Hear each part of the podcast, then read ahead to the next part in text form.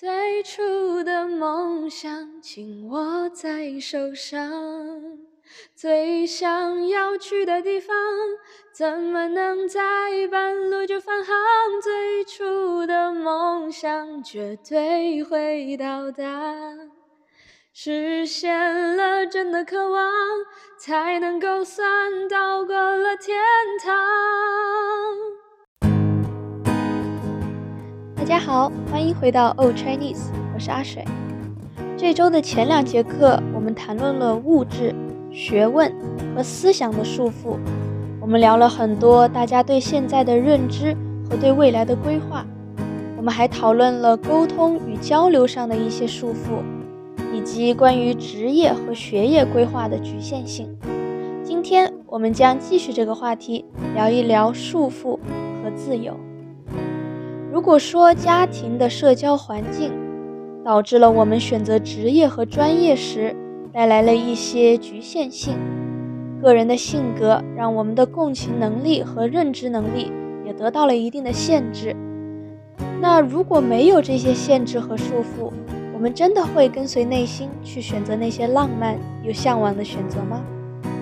韩吉在之前的谈话里说，他想去实现他梦中的餐车。想带着家人和自己的狗去夜市上卖海南特产的清补凉汤，凉汤和海滩听起来是那么的梦幻又美好，但是我在海南喝凉汤的时候，记住的却是厨师们黝黑的皮肤和满头的汗，他们未必不想走到城市里，离开阳光充足的海滩，坐在办公楼里面展开自己新的生活。而俊子向往的传统手艺，就是专心致志地研究一门学问。许多人因为在大学时期想要选择艺术，但是家人和老师都表示无法理解，从而最后没有条件或者勇气去选择这个道路。但是现在，靠着传统手艺生活的匠人们，除了短暂的在一些节目上面介绍或者展示他们的作品。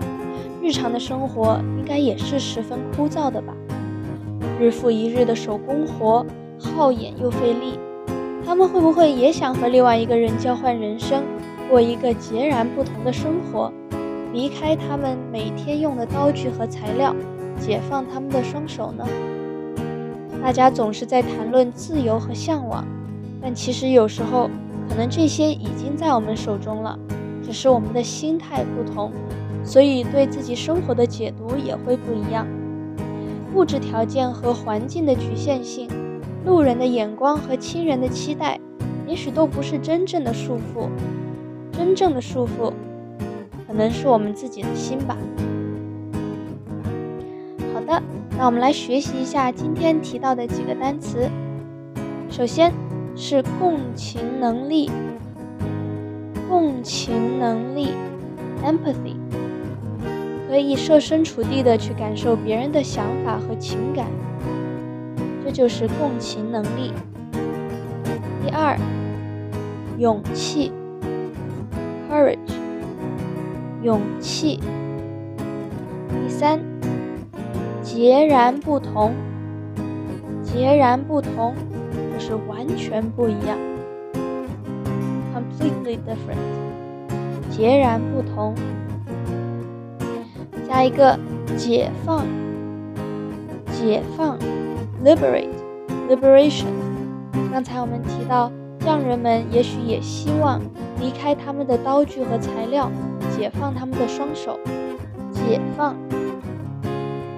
最后是心态，心态，mindset，mentality，心态。如果我们能改变自己的心态，也许我们看到自己的生活是会完全不一样的。好的，那我们今天就讲到这里啦，拜拜。